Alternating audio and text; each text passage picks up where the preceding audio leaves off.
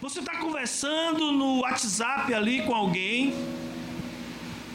E você ali bota umas carinhas kkkk, mas você está sério. Você não está rindo.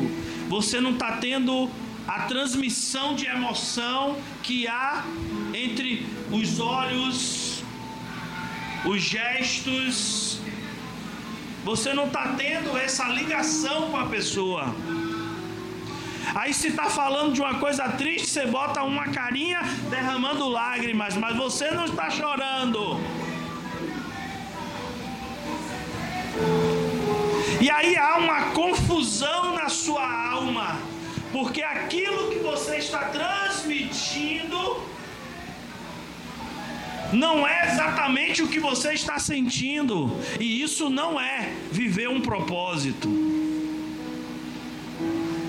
Para viver um propósito, você tem que sofrer as emoções daquele propósito. Para viver uma relação, você tem que viver as emoções daquela relação. E a grande, a grande falha dessa sociedade que nós vivemos hoje é essa, irmãos. Nós não nos relacionamos.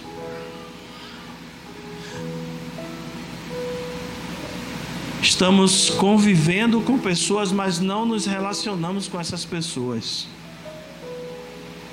Os casais não conversam mais.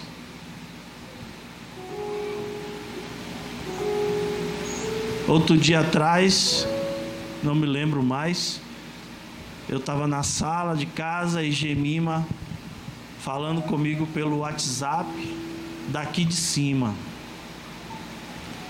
E quando eu peguei o WhatsApp, quando eu peguei o celular, era ela, eu larguei o celular lá e o celular ficou lá apitando, apitando, apitando.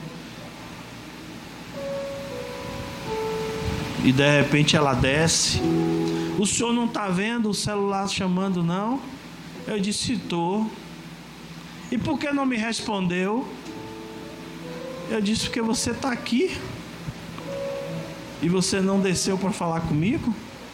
Vai falar comigo pelo WhatsApp?